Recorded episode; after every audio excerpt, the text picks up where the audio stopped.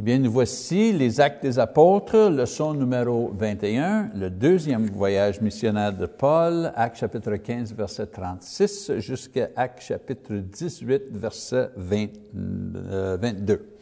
Eh bien, nous avons euh, laissé la dernière fois euh, que les apôtres et les anciens à Jérusalem avaient diffusé une, situation très dangereuse en envoyant une lettre aux, euh, chrétiens euh, à l'église à Antioche. Euh, et on se souvient bien que cette, église-là, Antioche, on avait deux sortes de personnes. On avait les chrétiens juifs qui, qui, avaient été convertis du judaïsme, puis on avait des chrétiens qui a été euh, converti de, le monde gentil. On avait ces deux sortes de personnes-là qui vivaient dans la même congrégation. Et euh, les apôtres, les anciens, les chefs de file à Jérusalem avaient envoyé une lettre leur donnant de l'instruction euh, et enseignement contre certains faux enseignements qu'ils ont reçus euh, et vous savez, le, sommaire des commentaires que les, apôtres ont fait euh, disait euh, qu'ils étaient, euh, que c'était pas nécessaire que les, chrétiens gentils soient circoncis avant qu'ils euh, deviennent chrétiens. Cette idée avait été promouvoir par les, les, pharisiens qui avaient, eux, été convertis au christianisme euh, mais qui voulaient imposer leur, vous savez, leur forme de, judaïsme euh, sur, les, euh, sur, les, sur les convertis gentils.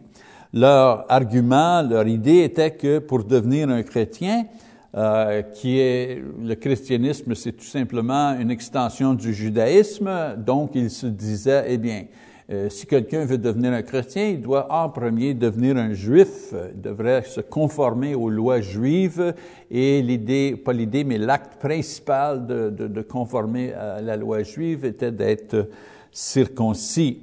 Cette fausse idée a été rejetée par les, euh, les chefs euh, religieux à Jérusalem et ils ont informé les frères à Antioche de leur décision et leur a donné des conseils euh, dans une lettre qui a été livrée par Paul et Barnabas, Silas et Barsabas. Leur décision a confirmé aussi et approuvé le travail de Paul et de Barnabas, le travail qu'ils ont fait parmi les gentils, et a donné à ce travail-là une légitimité euh, euh, parmi tous euh, les églises. Autrement, il n'y aurait pas eu un deuxième ou même troisième voyage missionnaire sans cette confirmation par les apôtres et les anciens euh, de l'Église à Jérusalem.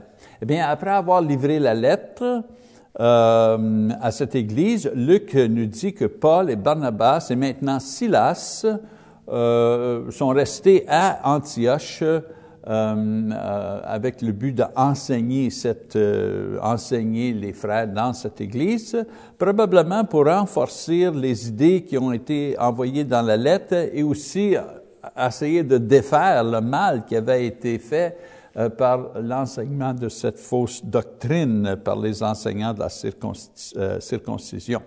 Malgré tout cela, euh, euh, vous savez, le fait qu'il y, y, a eu une lettre et tout ça, même avec tout ça, euh, euh ce problème-là là, euh, a continué à faire référence et a continué à faire des problèmes pour le, ministère de Paul et il en fait référence dans sa lettre aux Galates, chapitre 5, verset 12, et aussi la lettre aux Colossiens, chapitre 2, verset 11 à 17.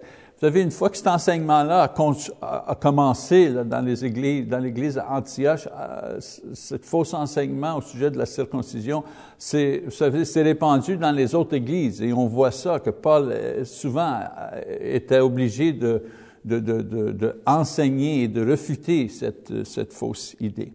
Eh bien, on commence deuxième, le deuxième voyage missionnaire en Actes chapitre 15, versets 36 et 40.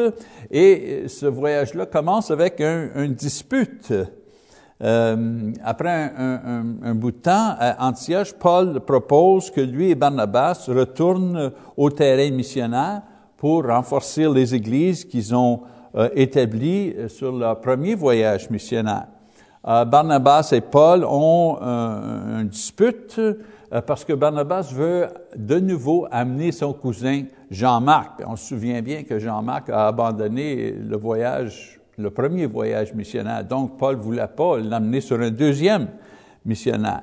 Eh bien, le dispute a été réglé lorsque Paul choisit Silas pour travailler avec lui et Barnabas prend Jean-Marc comme disciple et retourne euh, à son travail en Chypre, euh, son pays natal. natal.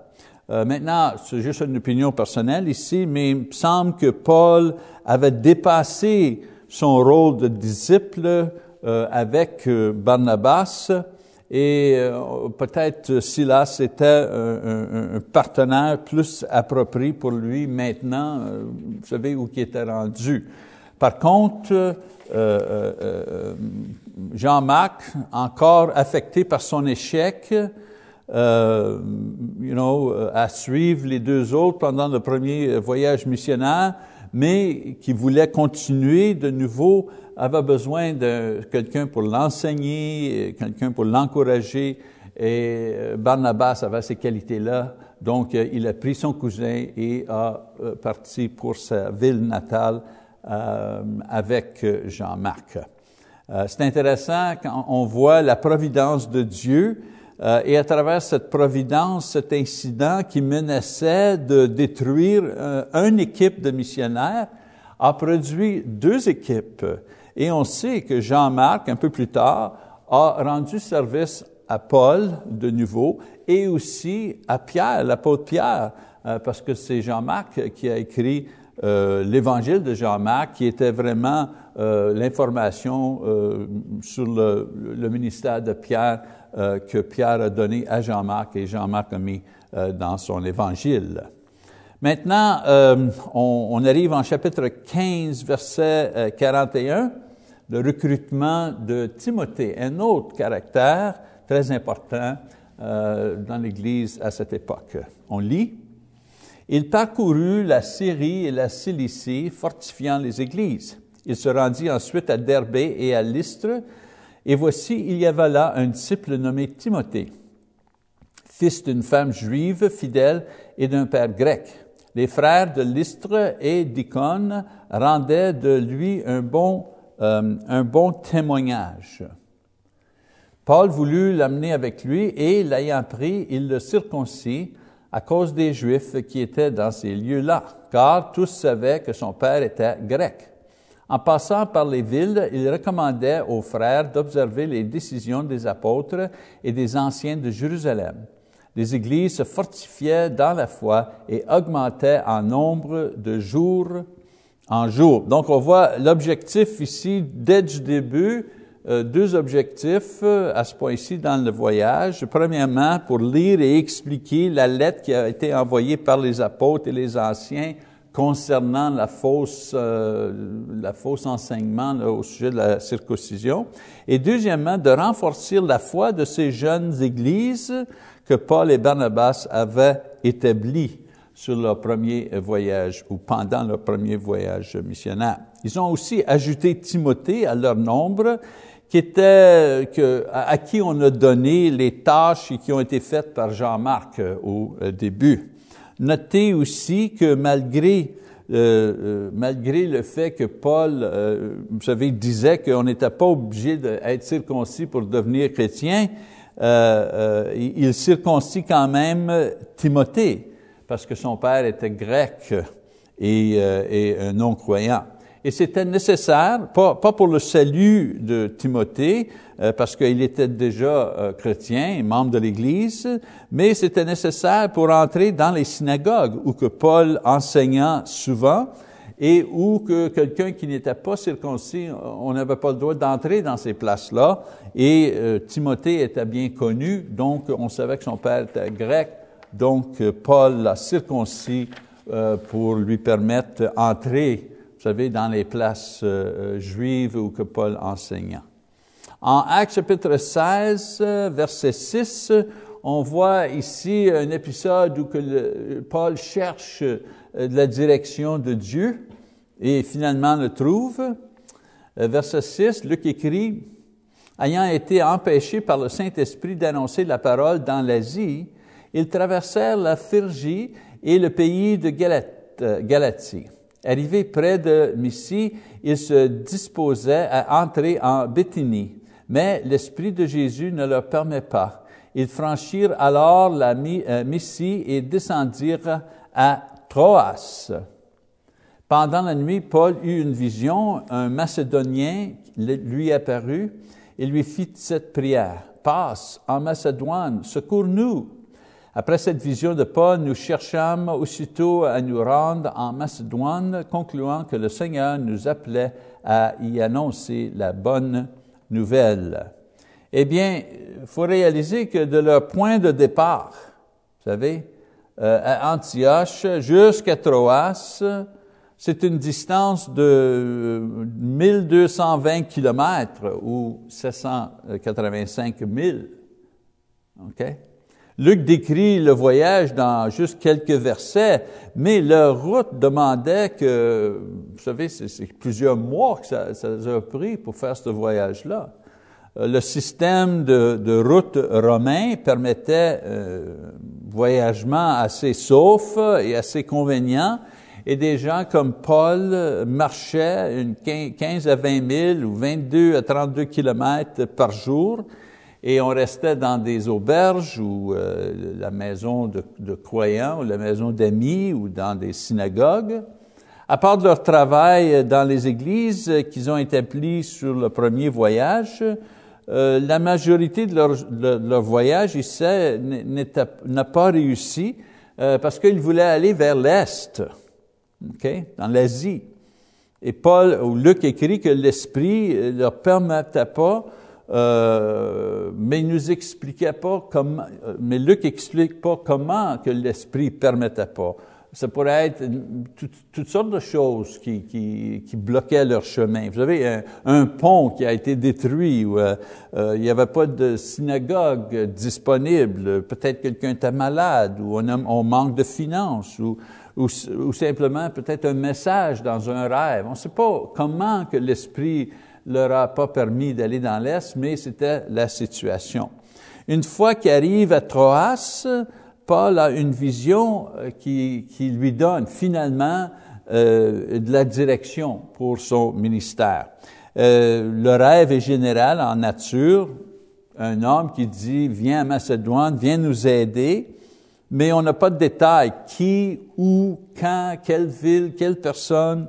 Mais la foi de Paul est assez forte pour agir euh, tout simplement avec euh, cette information de base. On arrive à, Philippe, on arrive à Philippe, dans sa vision, Paul voyait un homme de, du territoire de la Macédoine qui l'appelle pour l'aide, et Paul et ses compagnons euh, laisse la ville de Troas et s'en va vers la ville de Philippe, qui était une ville majeure dans cette région.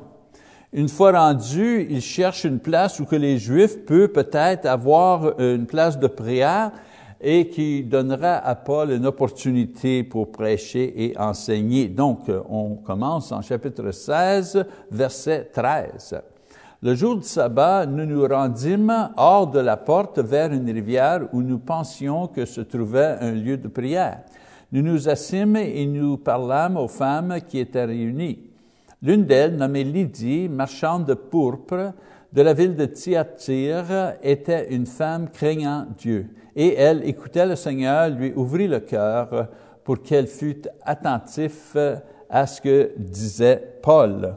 Lorsqu'elle eut été baptisée avec sa famille, elle nous fit euh, cette demande. Si vous, me, euh, si vous me jugez fidèle au Seigneur, entrez dans ma maison et demeuriez. Et elle nous pressait par ses instances. Eh bien, une fois qu'ils cherchent une place où que les Juifs euh, pourraient se réunir, ils ils trouvent ces personnes-là. et ces personnes-là sont baptisées. Euh, dans les prochains versets, Luc décrit un, un, événement qui ressemble à ce qui s'est passé en chiffres pendant son premier voyage missionnaire. Ici, Paul a rendu aveugle un magicien qui essayait de bloquer son travail avec le gouverneur de, de l'île. En Philippe, il chasse un esprit malin d'une jeune fille qui les suivait et qui attirait attention à leur ministère. Paul ne voulait pas un témoignage d'une fille qui était possédée d'un esprit malin. Euh, donc, il a euh, chassé euh, ce, cet esprit de cette fille. Ceci a mené à une émeute organisée par les, hommes qui, faisaient, qui gagnaient leur vie en servant de cette fille. Euh, euh et euh, vous savez, les maîtres de cette fille qui était possédés d'un esprit produisaient beaucoup d'argent pour eux avec sa magie. Mais là, une fois que Paul a chassé cet esprit-là, ben la fille, elle avait plus de pouvoir et les hommes ont perdu leur source de revenus.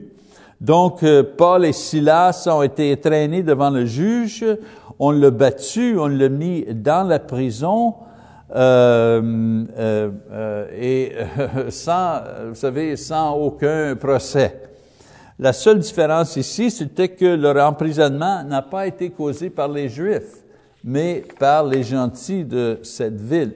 Donc, on, on, avance au verset 25 et on lit, Vers le milieu de la nuit, Paul et Silas priaient et chantaient des, les louanges de Dieu, et les prisonniers les attendaient.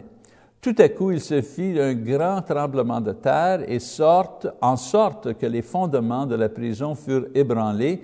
Au même instant, toutes les portes s'ouvrirent et les liens de tous les prisonniers furent rompus. Le geôlier se réveilla et, lorsqu'il vit les portes de la prison ouvertes, il tira son épée et allait se tuer, pensant que les prisonniers étaient enfuis. Mais Paul criait d'une voix forte, Ne te fais point de mal, nous sommes tous ici. Alors le geôlier, ayant demandé de la lumière, entra euh, précipitamment et se jetait tout tremblant aux pieds de Paul et Silas il les fit sortir et dit, Seigneur, que faut-il que je fasse pour être sauvé? Paul et Silas répondirent, Crois au Seigneur Jésus et tu seras sauvé, toi et ta famille. Et ils lui annoncèrent la parole du Seigneur ainsi que tous ceux qui étaient dans sa maison. Il les prit avec lui à cette heure même de la nuit, il lava leurs plaies et aussitôt il fut baptisé, lui et tous les siens.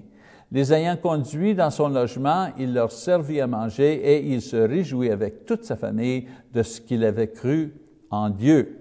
Euh, je veux que vous notez bien ici que le joaillier avait une certaine connaissance de la foi parce qu'une fois qu'on a eu le tremblement de terre euh, et le fait qu'aucun prisonnier s'est échappé, euh, tout ça le pousse à demander la même question que la foule a demandé à Pierre le dimanche de la Pentecôte. Qu'est-ce que je devrais faire pour être sauvé? Luc nous dit que, nous donne seulement qu'un sommaire que Paul lui a enseigné euh, dans quelques mots, que le, salut parvient par la foi en Jésus-Christ. Mais remarquez bien que la première chose que le joaillier fait après avoir confessé sa foi, c'est de se soumettre au, baptême. Pareil comme la foule, vous savez, le dimanche de la Pentecôte. Luc mentionne, Luc décrit pas la, conversation entre Paul et le joaillier et sa famille au sujet du baptême, mais le fait que c'est la première chose qu'il fait après avoir euh, euh, confessé sa foi nous dit qu'on l'a enseigné à ce sujet. Euh, un autre point intéressant ici, c'est que quand les juges ont essayé de, libérer euh, you know, euh, Paul et Barnabas, euh, Paul et Silas, tranquillement, vous savez, ils ont envoyé un message au joaillier, OK, vous pouvez laisser aller les, deux prisonniers, là. Paul leur a fait penser, Paul a refusé premièrement, il leur a fait penser que il était un citoyen romain et c'était contre la loi la façon qu'ils l'ont traité. Il refuse de partir de la prison si on ne l'accompagne pas personnellement et publiquement euh, par les, magistrats. Il ne voulait pas que quelqu'un l'accuse d'avoir euh, savoir s'échapper de la prison dans une, attaque dans le futur, qu'il ne pouvait pas se défendre. Donc, euh, vous savez, si les magistrats viennent le chercher et l'accompagnent de la prison, il a toujours ce témoignage-là qu'il il, il, a été libéré de la prison euh, légalement. Donc, euh, les juges viennent le chercher, ils le libèrent publiquement, légalement, et après avoir payé une visite euh, à Lydée et sa, sa, famille, euh, Paul va à une autre ville, en Thessalonique, Thessalonique pardon. Acte chapitre 17, on commence à lire en verset 1. Paul et Silas passèrent par l'Amphipolis et Apollonie et ils arrivèrent à Thessalonique, où les Juifs avaient une synagogue. Paul y entrait selon sa coutume, pendant trois sabbats, il discutait avec eux d'après les Écritures, expliquant et établissant que le Christ devrait souffrir et ressusciter des morts. Et Jésus que vous annonce, disait-il, c'est lui qui est le Christ. Quelques-uns d'entre eux furent persuadés et se joignirent à Paul et à Silas, ainsi qu'une grande multitude de Grecs craignant Dieu et beaucoup de femmes de qualité. Mais les Juifs jaloux prirent avec eux quelques méchants hommes de la populace provoquèrent des attroupements et répandirent l'agitation dans la ville. Ils se portèrent à la maison de Jason et ils cherchèrent Paul et Silas pour les amener vers le peuple. Ne les ayant pas trouvés, ils traitèrent Jason et quelques frères devant les magistrats de la ville en criant, Ces gens qui ont bouleversé le monde sont aussi venus ici. Et Jason les a reçus ils agissent tous contre les édits de César, disant qu'il y a un autre roi, Jésus. Par ces paroles, ils émurent la foule et les magistrats qui ne laissèrent aller Jason ou les autres qu'après avoir obtenu euh, d'eux une caution. Euh, eh bien, est-ce qu'on voit un patron ici? Hein? Je, vous ai dit dans la dernière leçon, il y a, un patron qui se passe de ville en ville, je vous montre. Premièrement, Paul prêche l'Évangile. Il arrive dans une ville, il trouve une place pour prêcher, il prêche l'Évangile. Euh. Deuxièmement, il y en a certains qui croient et d'autres qui ne croient pas. Troisième étape, les croyants suivent Paul, désirent d'avoir plus d'enseignement. Il y en a qui ne croient pas, mais les ceux qui ne croient pas causent le trouble. Et Paul est, obligé de s'échapper et, aller dans une autre ville euh, pour commencer euh, à prêcher l'Évangile, et le même cycle se répète dans l'autre ville. Malgré les troubles, une église est établie dans cette ville-là, Thessalonie. On avance euh, la ville de Béré. Béré, c'est l'exception à, ce, à, ce règle-là. C'est la place où il n'y a pas de, trouble. Euh, ici, les Juifs sont euh, euh, ils veulent, sont, sincères, ils veulent entendre la parole et ils veulent considérer tout ce que Paul dit, vous savez, en, comparant ses paroles avec la parole de Dieu. Il y en a beaucoup qui sont convertis avec même des euh, prosélytes grecs euh, au judaïsme que eux deviennent chrétiens aussi. Malheureusement, ce travail fructueux est bouleversé lorsque le cycle se répète cette fois, ce n'est pas les Béréniens qui causent le trouble, mais c'est des Juifs qui viennent de la Thessalonie, qui viennent, euh, vous savez, euh, faire le trouble pour Paul et son ministère.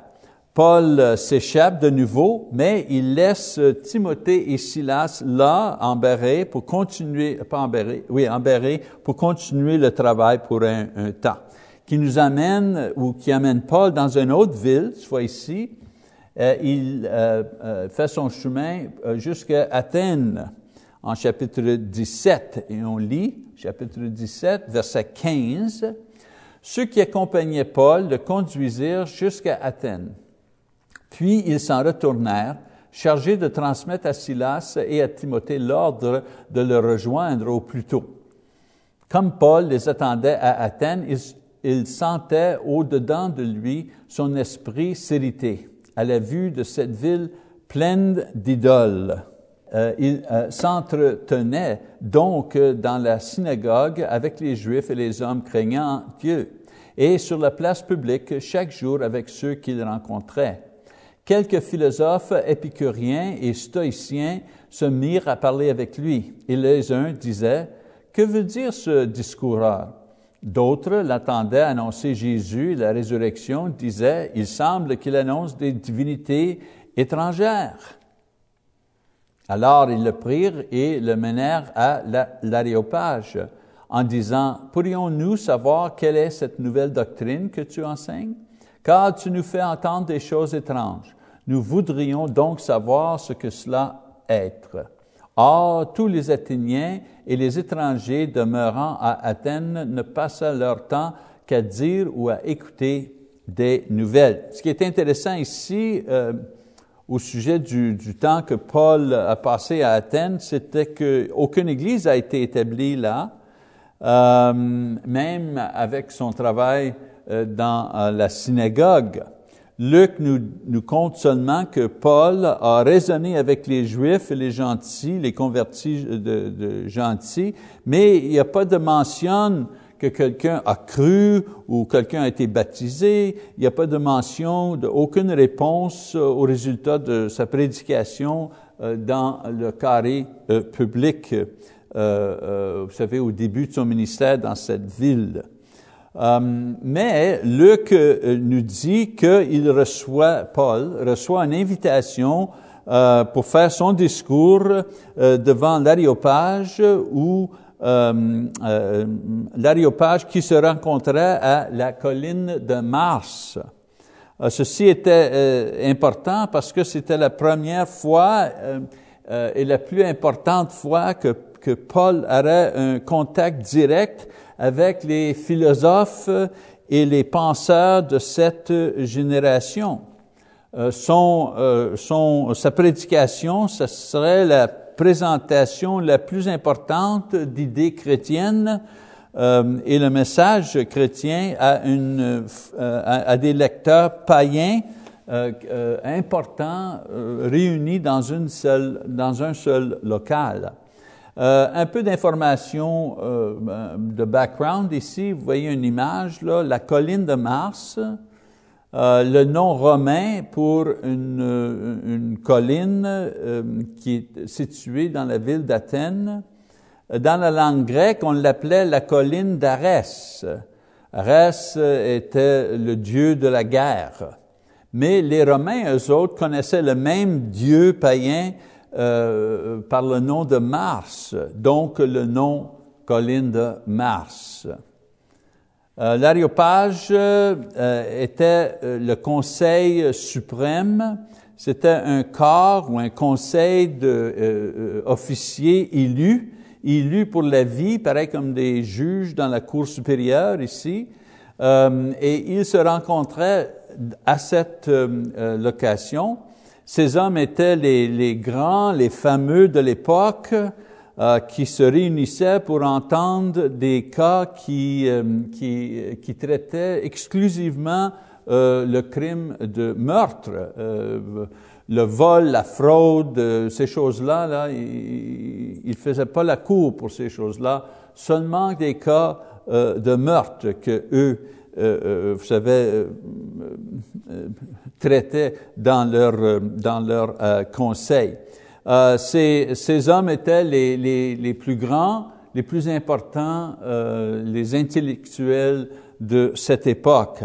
Donc, euh, cette journée-là était réunie pour entendre, vous savez, cette nouvelle religion, cette nouvelle enseignement, et comme dans toutes les générations, vous savez, c'est toujours les riches, les importants, les avant-gardistes qui reçoivent les nouvelles idées.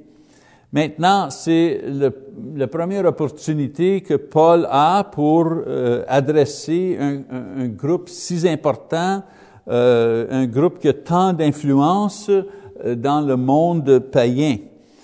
Et on, on, va voir qu'il ne base pas ses arguments sur les prophètes juifs parce que ces hommes-là n'ont aucune connaissance de ces prophètes-là. Ils ne croient pas dans ces prophètes-là. Donc, Paul prend une autre approche avec ces hommes-là pour leur prêcher l'Évangile. Donc, on va aller à chapitre 17, verset 22. Paul, debout au milieu de l'aréopage, dit, « Hommes athéniens, je vous trouve à tous égards extrêmement religieux, car en parcourant votre ville et en considérant les objets de votre dévotion, j'ai même découvert un hôtel avec cette inscription à un Dieu inconnu. Ce que vous reverrez euh, sans le connaître, c'est ce que je vous annonce. Le Dieu qui a fait le monde et tout ce qui euh, s'y trouve, étant le Seigneur du ciel et de la terre, n'habite point dans des temples faits de mains d'hommes. Il n'est point servi par des mains humaines comme s'il avait besoin de quoi, quoi que ce soit. Lui qui donne à tout la vie, la respiration et toutes choses. Il a fait que tous les hommes sortis d'un seul sang, habitissant sur toute la surface de la terre, ayant déterminé la durée des temps et les bornes de leur demeure. Il a voulu qu'ils cherchassent le Seigneur et qu'ils s'efforçaient de le trouver et euh, tâtonnant bien euh, qu'il se soit pas loin de chacun de nous, car en lui nous avons la vie, le mouvement et l'être. C'est ce que euh, ce qu'on dit aussi quelques-uns de vos euh, poètes. De lui, nous sommes la race. Ainsi donc, étant la race de Dieu, nous ne devons pas croire que la divinité soit semblable à de l'or, à de l'argent ou à de la pierre sculptée par l'art et l'industrie euh, l'industrie humaine. Dieu, sans tenir compte des temps d'ignorance, annonce maintenant à tous les hommes, en tout lieu, qu'ils aient à se repentir, parce qu'il a fixé un jour où il jugera le monde selon la justice par l'homme qu'il a désigné, ce dont il a donné à tous une preuve certaine en le ressuscitant des morts. Eh bien, notez bien qu'il base son, sa prédication sur leur notion de Dieu. Euh, eux, ils, ils, adoraient plusieurs dieux, ils étaient des panthéistes, euh, ils avaient beaucoup de dieux. Maintenant, avec euh, son, son speech, Paul, sa première objection, objectif, c'est de les, vous savez, les transférer de l'idéologie d'avoir plusieurs dieux à considérer un seul Dieu. Après, il explique que ce Dieu est la source de toute chose qui existe et qui n'est pas dépendant de, des hommes et que son, euh, sa nature n'est pas euh, humaine et naturelle. Son prochain point, euh, c'est que Dieu demande certaines choses de sa création, incluant l'homme, et qu'à un certain point, il va juger le monde quelque chose que ces, euh, auditeurs, qui sont des juges, peuvent vraiment comprendre. Et finalement, il présente Jésus-Christ et sa résurrection, mais il ne peut pas finir euh, euh son, son discours parce qu'il l'arrête. On lit ici verset euh, 32. Lorsqu'ils attendirent parler de résurrection des morts, les uns se moquèrent et les autres dirent, nous t'entendrons là-dessus une autre fois. Ainsi Paul se retirait du milieu d'eux. Quelques-uns néanmoins s'attachèrent à lui et crurent. Denise, l'aréopagite, une femme nommée Damaris et d'autres avec, euh, avec eux. Jusqu'à ce point, jusqu'au point de la résurrection, l'oration la prédication de Paul a été bien reçue parce que il leur démontre et il fait une démonstration très logique et même supérieure, une façon supérieure de, penser euh, au sujet de Dieu. Vous savez, euh, un, Dieu et non plusieurs dieux.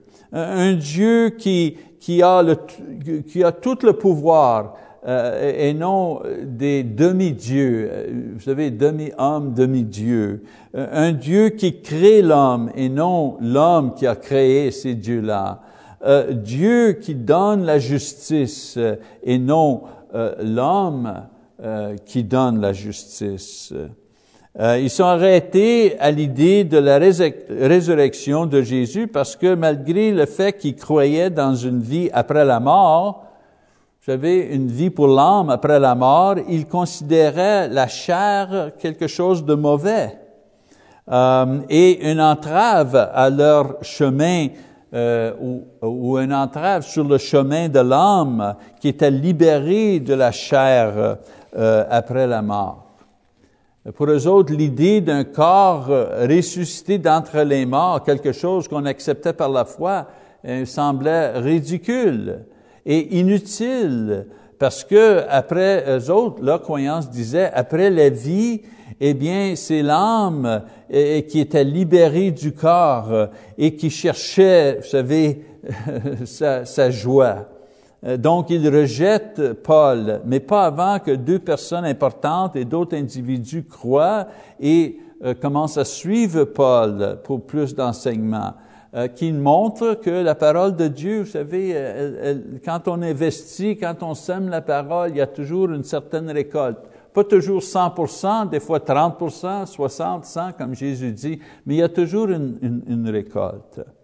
Eh bien, euh, Paul fait son chemin encore de nouveau. Euh, fois ici, il s'en va à Corinthe.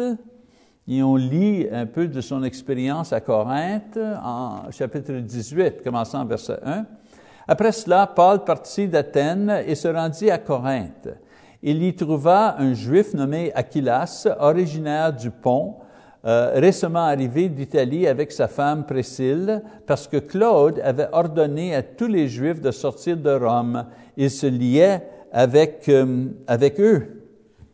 Et comme il avait le même métier, il demeurait chez eux et il y travaillait. Il était faiseur de tentes. Paul discourait dans la synagogue chaque sabbat et il persuadait des Juifs et des Grecs.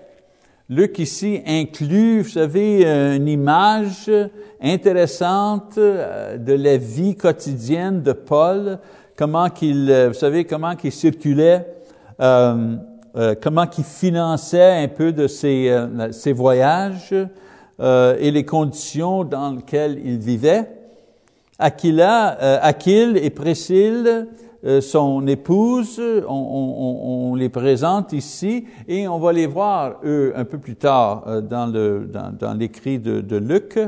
Notez aussi que l'attention que Luc donne aux détails historiques en mentionnant non seulement que la ville où ces trois-là, euh, vous savez, se trouvent à Corinthe, mais aussi euh, une idée du temps. Euh, Claude, l'empereur, a, chassé les Juifs de, de, Rome. Et on sait que Claude a régné là à Rome entre les années 41 et 54 après Jésus-Christ. On continue à lire ce fois-là en verset 5. Mais quand Silas et Timothée furent arrivés de la Macédoine, ils se donnaient tout entier à la parole, attestant aux Juifs que Jésus était le Christ. Les Juifs faisaient alors de l'opposition et se livrent à des injures. Paul secoua ses vêtements et leur dit que votre sang retombe sur votre tête. Je suis pur. Dès maintenant, j'irai vers, euh, vers les euh, païens. En sortant de là, il entra chez un nommé Justice, homme craignant Dieu et dont la maison était contigue à la synagogue. Cependant, Crispus, le chef de la synagogue, crut au Seigneur avec toute sa famille. Et plusieurs Corinthiens qui avaient entendu Paul crurent aussi et furent baptisés. Le Seigneur dit à Paul en vision pendant la nuit, ne crains point, mais parle et ne te tais point. Euh, car je suis avec toi et personne ne mettra la main sur toi pour te faire du mal. Parle, car j'ai un peuple nombreux dans cette ville. Il y demeura un an et six mois enseignant parmi les Corinthiens la parole de Dieu. Maintenant, on voit que Paul reste à Corinthe 18 mois après que le Seigneur l'encourage. Euh, plusieurs Juifs importants sont convertis euh, et des gentils aussi. Quand les, Juifs, quand les Juifs commencent à résister et blasphèment le nom de Jésus, Paul change ses efforts, transfère tous ses efforts aux gentils et il est encouragé à continuer euh, avec l'encouragement du Seigneur. Euh, maintenant, il prêche à plein temps lorsque Silas et Timothée arrivent pour euh, l'aider. Après une longue période de, temps sans interruption, l'opposition à son ministère retourne lorsque les Juifs commencent à l'attaquer et même Paul est arrêté. Le juge libère Paul en voyant que ce n'est pas un cas civil, mais tout simplement une dispute religieuse. On lit en chapitre 18, verset 18. Paul resta encore assez longtemps à Corinthe. Ensuite, il prit congé de ses frères et s'embarquait pour la Syrie avec Priscille et Aquilas. Après s'être fait raser la tête à Saint-Cré, car il avait fait un vœu. Ils arrivèrent à Éphèse et Paul y laissa ses compagnons, euh, était entré dans la synagogue, il s'entretint avec, euh, avec les Juifs qui, se, qui le prièrent de prolonger son séjour. Mais il n'y consentit point et il prit congé d'eux en disant, Il faut absolument que je célèbre la fête prochaine à Jérusalem. Je reviendrai vers vous si Dieu le veut. Et il partit d'Éphèse. Étant débarqué à Césarée, il monta à Jérusalem et après avoir salué l'Église, il descendit à Antioche. Luc nous dit que Paul a continué son ministère après son procès, mais après 18 mois, euh, il trouvait que c'était le temps de partir. Il amène Aquilas et Priscille avec lui, il les laisse eux en Éphèse pour continuer leur travail euh, et promet à ces gens-là en Éphèse qu'il va retourner de nouveau. Paul finit son deuxième voyage missionnaire en saluant l'Église à Césarée et euh, qui était le port d'entrée. C'est pour ça qu'on on arrivait à Césarée, c'était le port d'entrée.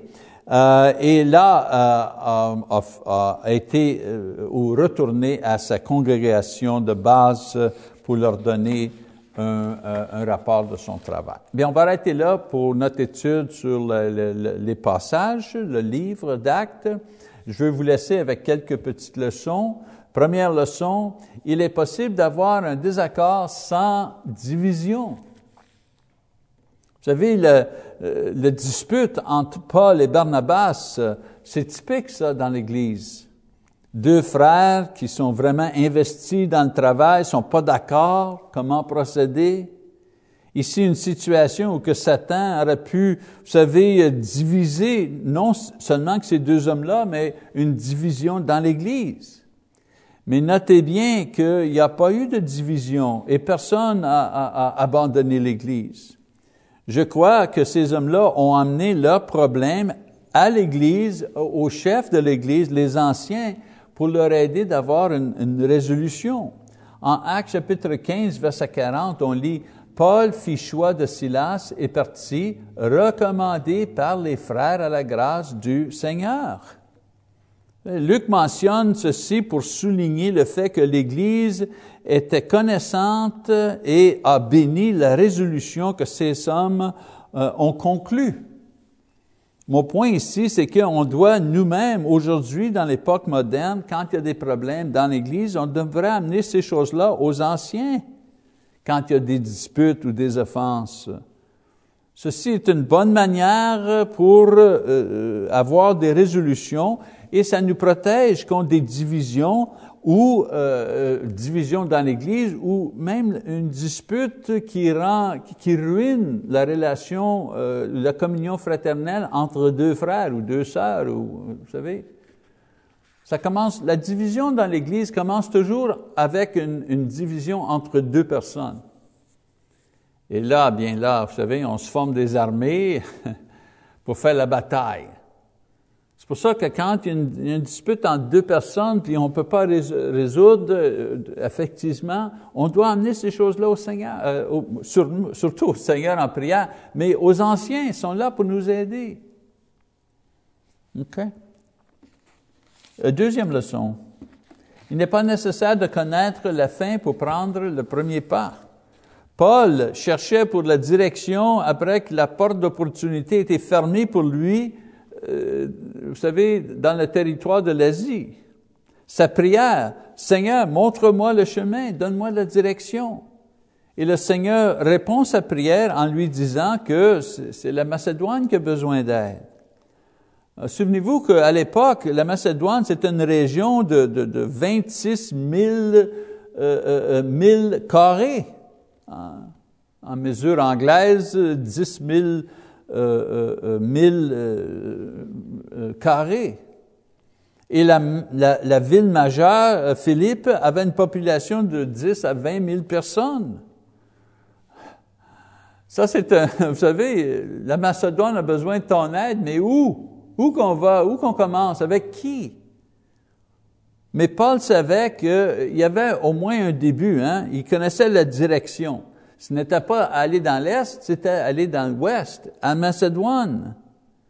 Euh, il s'est confié au Seigneur pour euh, la direction, quand il aurait besoin de direction. Pour maintenant, il a démontré sa foi une fois qu'il savait que c'était dans cette direction qu'il doit aller, même s'il n'avait pas précis exactement la personne ou la place.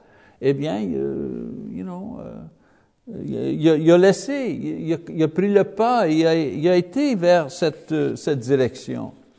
Il y a des gens, vous savez, qui ne prennent pas le premier, poids, le premier pas pour suivre le Seigneur euh, euh, si le Seigneur ne leur montre pas tout le chemin jusqu'à la fin. Ça, on appelle ça marcher par la vision, par la vue. Mais nous, on n'a pas été appelés de marcher par la vue. On était appelés pour marcher par la foi. Habituellement, le premier pas, c'est le pas de foi. Et Dieu, souvent, nous montre pas, nous montre pas le deuxième pas, la deuxième étape ou la dernière étape si on ne prend pas le premier pas. Vous savez, on aime jouer en toute sécurité. Pas de risque. Vous savez, on ne part pas si on ne connaît pas si le succès va être garanti au début. Mais une vie qui est dévouée à Jésus-Christ demande qu'on l'obéisse en prenant un premier pas de foi avant qu'il nous donne les détails et le dernier, le dernier pas de foi. C'est ça, vivre par la foi. On peut être certain que si le Seigneur nous appelle à faire quelque chose, on peut être sûr de deux choses. Premièrement, s'il nous appelle à marcher, il nous appelle à marcher par la foi. C'est comme ça qu'on répond à l'appel, toujours par un pas de foi. Et, si c'est lui qui nous appelle, il va fournir tout ce qui est nécessaire au bon moment. C'est ça, marcher par la foi. Et c'est ça que Paul a fait ici, un bel exemple. Un bel exemple de ça. Eh bien, c'est tout pour cette fois-là. Euh, passage à lire, on vous savez, on arrive vers la fin de notre série, Actes chapitre 18, 23, jusqu'à Actes 21, verset 14. Merci beaucoup, que Dieu vous bénisse.